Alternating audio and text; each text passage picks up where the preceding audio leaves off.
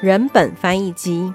有人说，在人本教育基金会里面学习新的看待小孩的方法跟眼光，就会长出新的教养方法。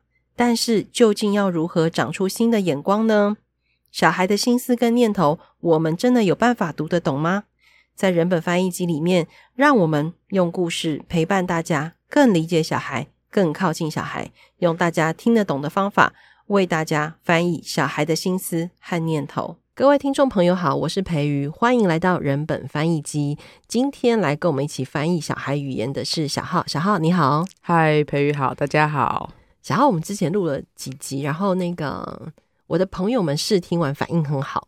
哦，真的哦，对对对，太好了。然后其中有一个朋友就对我提出了一个问题，嗯，他就说，到底小浩是怎么长出来、养出来这种看小孩的眼光跟方法？嗯，可是我自己觉得这个问题太大了，嗯嗯，而且有点抽象，所以我想了很久，我决定用，哎，我们现在录音的时候是十二月十四号，那这个季节呢？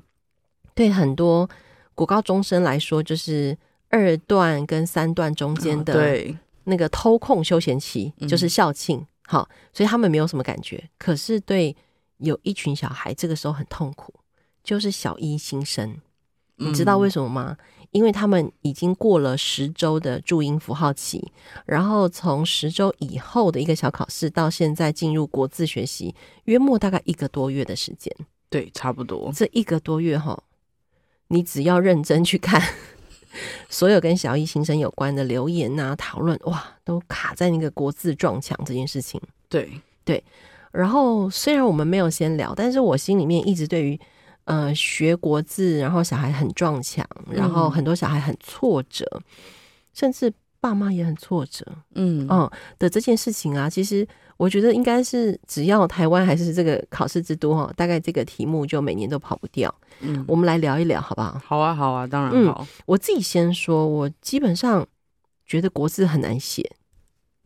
然后我印象很深刻，就是我小的时候，因为家里没有钱给我上什么正音班什么的，但是我爸是，呃，我爸是他的家族里面唯一有高中毕业的，在那个年代，嗯，好，所以他就很要求每个小孩字要很漂亮。他说字很漂亮呢。就赢赢一半，所以我印象很深刻哦。我在小学一年级刚开始的时候，我有点忘记那个时候是不是先学注音还是什么的，什么鬼？但我没有忘记的是，我每天都要写一张稿纸六百字，然后就要练国字，然后练什么字？要交给爸爸看，然后我爸爸就会那个，哎，我爸，我先说我我家不是什么书香世家，我爸只是因为字漂亮赢一半的概念。然后呢，对，练什么字？我爸刚开始就会，你看我们家五个小孩嘛，我是老四，所以字典就一路传承下来。我爸就说，姐姐写过什么字都圈起来就照写。所以每一个小孩上小一的第一年都在练稿纸，嗯。然后呢，爸爸刚开始都认真检查，我就都认真写。等到我发现爸爸不认真的时候，我就开始在稿纸上写三六百个三。所以我很会画直线。哎，爸爸没检查，爸爸就说要写了吗？我说写了，然后就这样亮给他看一下，然后就过关。然后就第第二天就开始写四啊、五啊、六这种。但是后来被发现，当然是 你可想而知，被狠狠揍一顿，然后又开始回来写那些很难的字。这样，那有人说啊，我的字很漂亮，我心里面想说，但我一点都没有感谢我爸。嗯，真的，我一点都没有感谢这件事情，因为在那个当下，我印象很深刻的是，我每天要面对那六百字的稿纸，然后写着很难的字，而且是同一个字写六百遍。我爸的逻辑是说，那个练久就漂亮了。嗯嗯，所以我也不是抄什么国语日报啊什么的这样，所以每次我只要听到有小孩学国字、写国字，很想撞墙，很痛苦，小孩躺在地上 哭这种，啊、嗯哦，我我好有同感哦。对，我讲完了。我我觉得写就是从注音符号过渡到国字这件事情，其实是会需要有一个衔接跟准备的，而不是说啊，注音符号十周上完了，接下来小孩就领到一本新的课本，上面就开始有国字。嗯，就是呃，国字的构字其实是非常美妙的一件事情。嗯，但是小孩在学写字的过程中，其实他们通常还没来得及感觉到或认识到这个有趣，嗯，然后小孩通常就已经先被重复的抄写打垮了。对，而且你刚刚讲到一个很重要的关键，就是我们真的也是到长大了之后，认识更多的国字，然后知道很多文字背后的指涉啦、意义，我们比较可以体会到那个美。嗯，而且我听说，呃，当然我自己的小孩在小学阶段，我确实也看到，就是我们小时候在课本上学到的字，呃，第一课、第二课开始可能都还还蛮简单的，对。可是好像现在小孩的课本是以所谓的常用字，对，开始来写，所以好像小一新生就会开始写到一些笔画多，然后要弯来弯去，又要勾，然后这里要转一个弯，这样这种字，嗯、呃，所以我觉得好像小孩更痛苦诶，现在。对，而且嗯，我自己会觉得，其实呃，还有另外一个层面会需要设想的是，小孩在小肌肉的发展，因为在练习写注音符号的时候，其实那个笔画是相对非常精简、非常少的，所以要在格子内控制把那个字写完，把那个 “b” 或者是 “n” 写完，其实是对小孩来讲是比较好拿捏的事情。可是同样的那个格子。他要写这么多笔画的国字，他其实头脑里面还要能够计算左边大、右边大、上面大、下面大。但当他好不容易写完上面的一个一一个一个小部分的时候，他发现他格子不够了。对，然后通常老师就会叫他擦掉重写。真的，真的。但是你你刚讲对，因为中文字有那个部件啊，上面、下面、左边、右边。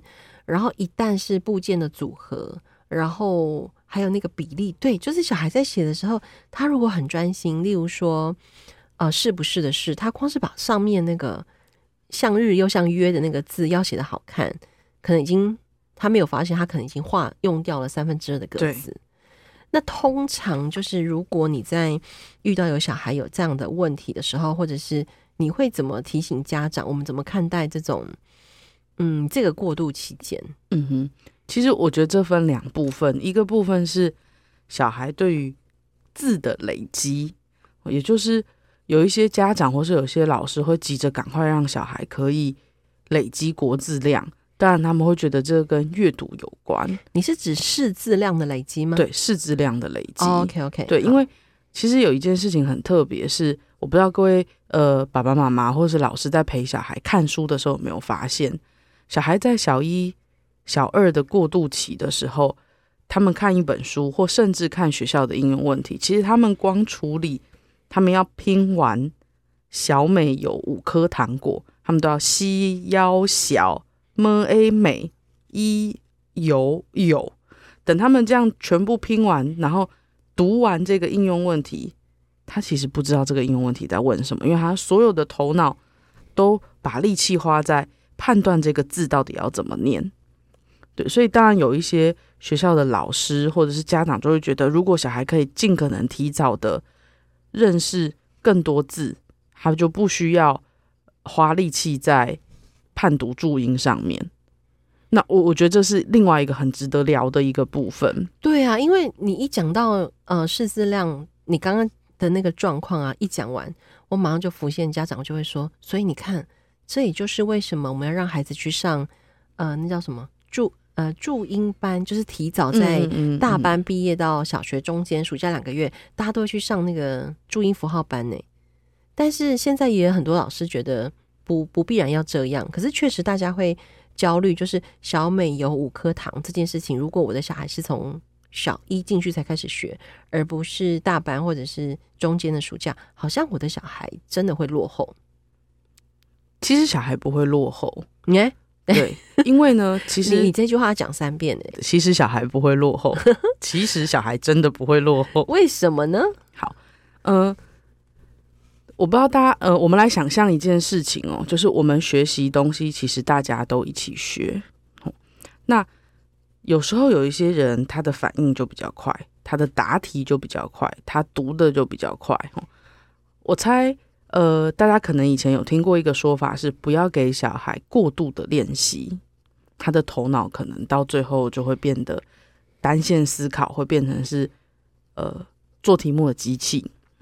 但是我想，我其实想提供另外一个观点给大家，这其实也是在呃我数学想想的班级里面，当小孩开始进入到四年级，我会跟小孩谈的，也就是我们不要过度的练习，而且不用过度进行重复的练习，但是我们要给我们的头脑有提取资讯的机会，也就是我学完。小孩可能会觉得我注音符号都会了，因为你问他这个是什么，他会说呃这个是凹，这个是 n，对。可是当他今天变成 b 凹宝的时候，他的头脑其实在前期就会需要花一个力气再多做一次转转折哦，所以小孩其实会需要这个机会来练习把头脑里面的资讯提取出来，但是他不能是过度重复的，所以他可能会是很多不同的读音。或甚至是我其实很喜欢跟小孩玩的是反过来，他出题目，我我要念啊，因为他在出题的时候，他，他其实要想，对耶，哎，应该很多家长都没想到过这一招，哎，对，哦，确实，而且这确实也是一种反复练习的机会，只是它不是我们过往习惯的，由我们出题，然后孩子答题，对，那这样的。有什么好处？对小孩的大脑，你刚刚所谓的提取资讯的机会跟能力，嗯，因为呃，假设我们让小孩练习有机会出题，其实小孩的头脑就要先组织一次。嗯，比如说我现在要写天气很好，嗯，那另外当然有一个点是进入到小学阶段的小孩，他其实非常喜欢挑战困难的东西，所以呢，当今天。我们请他出题给大人的时候，他其实都会一直想要出很难的题目。哎，对耶。可是这个逻辑，我们以前都以为是小孩想要考倒我们，不是。但你刚刚说是因为小孩喜欢挑战。哎，这真的是一个啊，转了一个弯的观点，然后好像就有这个眼光，我们好像跟小孩站在一起，那个机会就变大了耶。对，因为。所谓的那个小孩喜欢挑战，倒不是说我以后每就听完这集，爸爸妈妈就不要，千万不要，接下来就给小孩，千万不要，对，千万不要就给小孩很难的题目哦。那个小孩喜欢挑战，是他们有一个，他们开始可以逐步掌握自己，他发现他其实没有那么不会哦，他不管是他的知识或者是他的生活经验，其实都开始慢慢的累积，所以小孩其实是会想要试，我到底可以做到多少。你刚刚说了一句话，我觉得好好听哦，叫做“没有那么不会”。你知道这句话听起来 有一种呃语境感，然后有一种氛围，然后不是那么绝对的说法。嗯，没有那么不会，意思就是说，嗯、呃，我可以这样说吗？就是有一点点会，有一点点不会，但是我自己是可以明白我自己的。然后，也许我在看待那个我不会的事情。我不会那么挫折，不会觉得都是我自己不不好，而是我相信说，哎，那我可以试着再往前移动一点，是这个状态吗？对。可是你知道，爸妈就会，爸妈看到那个错的，嗯，就会过不去，嗯，怎么办？讲一个很可爱的事情啊，就是我最喜欢听你讲故事，真的哦。我之前其实都有想过啊，如果有一个地方可以找我去录故事，我应该会去。那就是我们这里啦。拜托你每一次拿一个故事来跟我们分享。好，来吧。嗯，我其实从刚开始在数学想想当老师的时候，我就决定我不要在小孩的课本上打叉叉。哦，我也不圈起来。哦，我也不打勾。哎、嗯，等一下。好，那那那小孩每次写完课本来给我，我到底？怎么告诉让小孩知道他对还错？我会跟我会在小孩的呃课本的跨页上面画笑脸。嗯，哦，那其实一年级的小孩刚进来，他就你为什么不打勾？对呀，啊，因为他在学校，你还不帮我打一百分？是，我觉得小孩对于那个分数其实是有那个执着在的。我就说，嗯。因为我喜欢画笑脸，是因为我感觉到哇，这一题你想的很开心，而且你想对了。所以我为你感到开心，我帮你画一个笑脸。那错的怎么办呢？哦，其实我就会问跟小孩说：现在这里大部分的题目你真的都可以掌握了，你都答对了，但有几题好像怪怪的啊，你再回去看一下。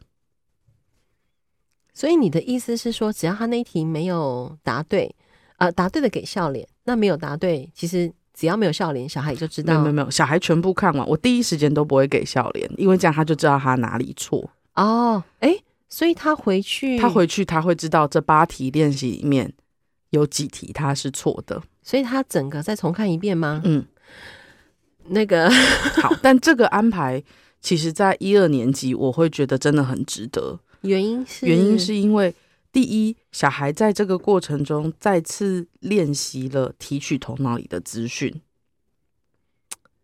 嗯，因为他他现在看到这八题，我跟他讲这里面有几题是错的。好，那小孩一定会从第一题开始看，所以这样子进行第一次、第二次之后，我就会跟小孩说：好，那今天我们来试一个新的，你很有把握的题目，你就不用再看了。你现在看，你刚刚算的时候，你觉得没那么有把握的题目，那当然有一些小孩他可能真的是很追求答案的。其实平常要他想，对他来讲就已经是很大的挑战。那会看小孩的状况，跟他说：“哦，你现在右半边全部都对喽，啊，左半边现在有两题怪怪的，你帮我找出那两题。”那甚至我觉得还有另外一个很重要的事情是，小孩找出那两题之后，我就会问他说：“啊，那你知道这题哪里错吗？”嗯，那呃，有些小孩可能就会很直接的说：“我就是粗心错。”哦，对。但是呢，我这个时候呢，我最不会放过小孩。为什么？因为其实粗心错是一个很快可以，粗心错是一个。很快可以放过自己的说法，我说好，没问题。你觉得你粗心错，那到底是错在哪？你刚刚怎么想？会想到呃，八加五是十二。你请他说一说他怎么想。我请他说一说他怎么想。那这些其实对于头脑、对于大脑在练习提取资讯来说，其实都是非常重要的。我现在知道为什么叫数学想想了。可是你刚刚讲到一个一个好关键的事情哦，就是不管你的来来回回的次数，或者是嗯，怎么让小孩意识到自己的写作答题状况，你刚开始不给他们所谓的对还是错，然后让小孩回头再自己重看一次这件事情，我刚刚脑袋突然浮现一个画面呢，就是如果我们很多大人，然后大部分大人习惯的是所谓的重复练习、重复刷题。好了，这个“刷题”这两个字比较专业，对不对？刷题这样子刷题，最近很流行这个刷题，真的真的好，因为大家总感觉我同一个题型刷多了，我一拿到考卷我就知道他要问什么。其实好像很多大人就会说啊，就只是数字改了一下啦，哈，只是人名换了一下这样子，从周杰伦换张惠妹之类这样。嗯、好，所以大人以为那样的反复练习，其实对小孩很有帮助。可是刚刚你在说，你让小孩再自己回头看一看这件事情，我怎么觉得在那个看的过程、思考的过程，其实他的大脑也再一次进行重复练习。哎，是啊，是啊，只是他不是落在纸笔上。嗯，哇，怎么觉得所有小孩都应该来上数学想想？那甚至但我们教室会爆炸。对，但 但这样蛮好，欢迎大家，欢迎大家来，欢迎大家来。对，所以其实是练习嘛，吼。对啊。那其实不管是在国语的学习上，或是数学的学习上，其实呃，我自己还蛮常使用的方法是，比如说我们在教完除法之后，跟小孩说，现在你要出一个问题给我，应用问题给我，那里面呢要可以用到除法，也可以用到减法。啊，因为你之前有说过除法跟减法是一样的逻辑，对，或者是这个时候我们才可以判断小孩在出题的结构上面，他除了学校很常看到的那个，因为学校的单元学习一定是现在学除法，他那一页的练习所有都跟除法有关，所以假设呃爸爸妈妈在陪小孩练习的时候，你发现哎，我平常陪小孩写作业，他都很能掌握，写平量也很能掌握。奇怪，怎么大考就全部混在一起，感觉小孩就没有办法达到预期的那个成绩？那其实会有一个很大的状况是，我们平日的练习，其实小孩不需要想他现在要用什么方法，因为这个单元就写在上面除法。哎，对耶，所以他整张考卷都用除法，他百分之九十不会错。可是到了大考的时候，其实是这个学期到目前为止学的五六个单元混在一起啊，所以小孩不知道他要用什么头脑来想。我怎么觉得啊？那个我们把这种 逻辑认真的推广出去。应该小孩在这些学科学习上会开心很多诶。对，其实我觉得会，因为在这个过程当中，他透过自己的思考，然后自己跟那个作业对话，然后好像也不会因为这样他就变笨。就算题目只有写八题，但其实当小浩请他回去思考第二次的时候，其实就是八乘以二就是十六。那假设他第二遍回来找你，你发现有些对，有些错，然后如同你刚刚说的，你告诉他说：“诶，右半边都有问题哦，啊，左半边没有问题了。”他再回去一次，就是再加四题。对，他其实这样来来回回练很多诶。嗯，等一下，所以其实你的课也不轻松诶。对，所以大家不要以为来人本上课很轻松，真的应该是说那个思考的强度对孩子的意义很高诶。而且很重要，我真的自己都有一点。虽然我们今天一大早录音哈，我我突然有那种好像师傅在敲钟，叮叮叮叮叮，在我大脑里面敲钟的感觉。我觉得这一段 真的非常的可贵。但是我我突然又想到另外一个问题，因着刚刚这个故事而来，可能大人会问说：那大一点的孩子也可以吗？嗯，或者是我们在学校的日常好了，呃，例如说有些家长真的很在意成绩好了，那假设我们先不要跟他讨论成绩这一 part 的背后逻辑，我们就说好，那你愿意带着这个方法去跟孩子练习，也许真的可以成让成绩变好。嗯，那我们再来谈其他的可能。假设是这样的话，大孩子也可以用吗？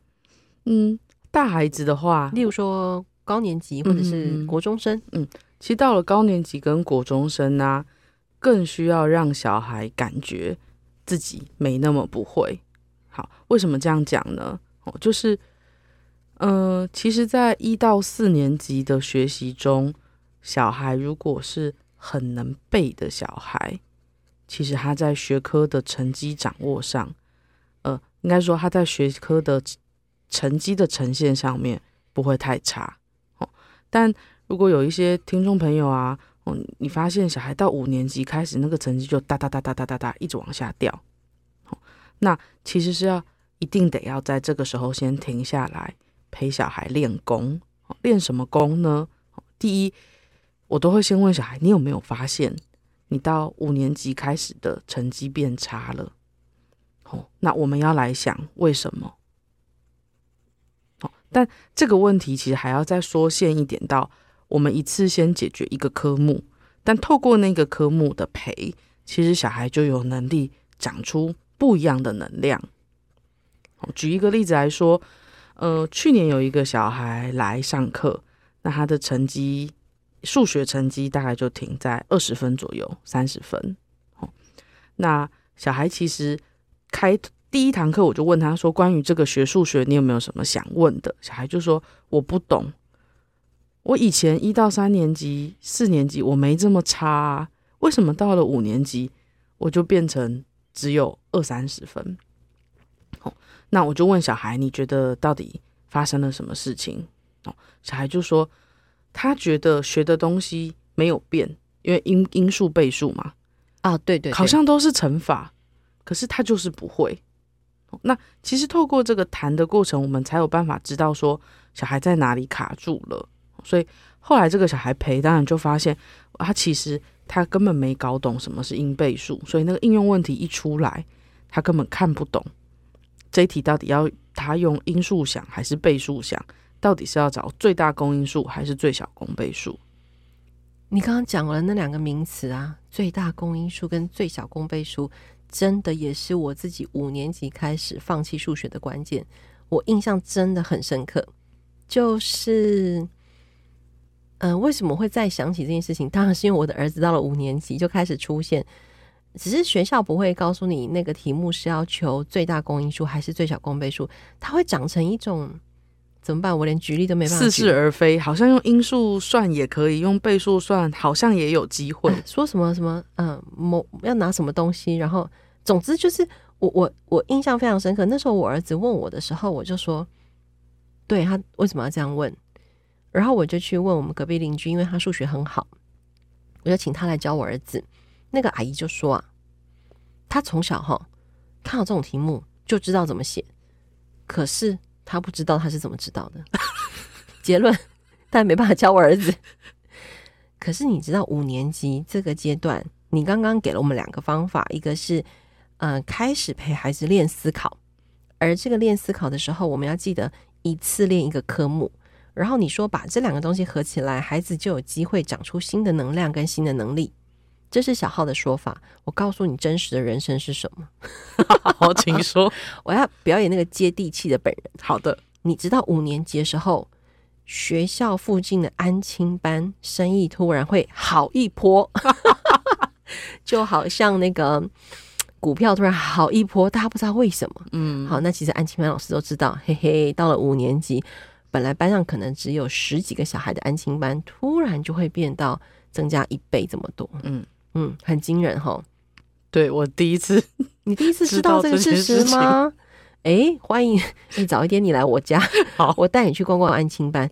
真的就是到了五年级，那当然有些家长会未雨绸缪，嗯、就是说我可能在四下就开始挤进去某些安亲班这样，然后开始有的补习班、安亲班就会提早操练。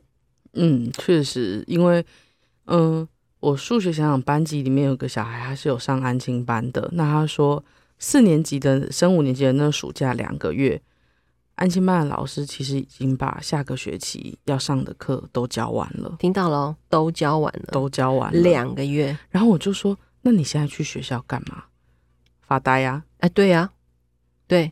所以我印象很深刻，我的两个孩子升上五年级的时候，数学全部都撞撞过一轮墙。然后妈妈，我本人没办法帮助他嘛，早知道我当时就可以认识你。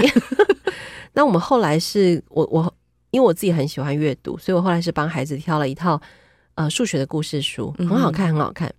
叫哎，可以打广告吗？不是打广告啦，就推荐一下，免得大家留言问我们，不然让大家留言问我们好了。我故意不要讲，有留言我就回答。反正是一套很好看的数学书，然后有帮，因为他非常呃需要思考，嗯哼，然后也非常有趣。帮他们两个度过了那个五年级、六年级的数学撞墙阶段。不过，你刚刚分享的这个例子，我真的觉得非常非常重要。就是如果家长们、老师们听到这边，大概就比较可以理解，就是除了在数学想想，或者是小号跟孩子互动的过程当中，你真的花相对多的时间呢，还有耐心。嗯，但是，呃，可能大家会觉得说，哪这时间哪有这么多？哪里来的美国时间？但是我真的是很诚心诚意、很诚恳的想让大家知道，其实这个陪你，哪怕只花半个月，但是很认真的陪，其实后面我们很快就可以发现小孩长出很厉害的陪自己的能力，是一种复利的效果吗？是复利的效果。就举个例子来说，刚刚讲那个到五六年级怎么陪小孩想，有些家长就会说：“小孩，我叫他想啦。”怎么没效？我就说，啊、我叫他想、啊、跟他想。我说你想一下，你想一下。那小孩就跟我说他想不出来。我说对，所以不能只是跟小孩说你想一下，我们给他一些方法。比如说到五六年级，我其实最最常陪小孩想的方法是，现在这个应用问题，小孩跑过来跟我说他看不懂。我说那现在这个题目，你确定他提供给你的线索有什么？哦，然后再来，我一定会问一句。有没有哪一些数字跟线索，其实你已经百分之百确定，它跟帮助你算出答案无关？哦，哎，那为什么要做这件事情是？是因为当我们小孩看不懂题目来问我们，我们帮忙念，有的时候有些小孩他就懂了。对对对对对对，好，哎，对对对，对不对？等一下，为什么？好，因为阅读的理解跟他透过声音的理解，其实对头脑来说是两件事。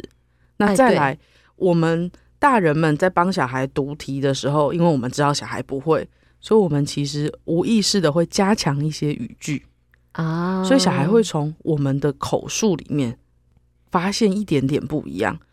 那我就跟小孩说，我有时候都会半开玩笑跟小孩说啊，不是啊，你考试的时候我没有在旁边帮你念题目，欸，诶，黑妹，嗯，啊，你要自己想方法。啊，所以我懂了。你刚刚说前面花半个月，或者是甚至一个月都没有关系，走过这个阶段，然后你找对方法陪，不是只是叫他啊，你想一想啊。这句话我真的好常听到哦。Even 我走过我们学校对面安亲班，也会有听到老师说：“你自己想一想啊。”不是，现在知道都要来上小号的课，这样好哦。我觉得今天先聊到这边，我们从这个从一刚开始，我们的国字。好，就是小孩这个阶段在国字撞墙期，然后我们谈到小孩如何从学科学习跟写作业当中，小号提醒我们，其实小孩必须练习从大脑提取提取资讯，这个东西是需要练习的。嗯，然后在这个过程当中，大人在给予正确的方法陪伴。嗯，那小小的结论就结在这边。小浩还有需要补充的吗？嗯，最后一句很重要，提醒大家的这个练习提取。资讯不代表过度的重复练习哦。哦，嗯，那个我们请我们的制作人帮我们把这句话重复剪三次，非常非常的重要。那至于关于重复练习到底会有什么缺点，我刚刚突然想到，或者是在你陪伴小孩的过程当中，哈，就是不断的重复练习这件事情，你有看到什么比较恐怖的鬼故事？也许我们下一集可以来聊一聊。我们要故意在这里留一个伏笔，大家才会回来听我们下一集。真的，就像韩剧一样。好，今天再次谢谢小浩，也谢谢培瑜，谢谢大家，拜拜，拜拜。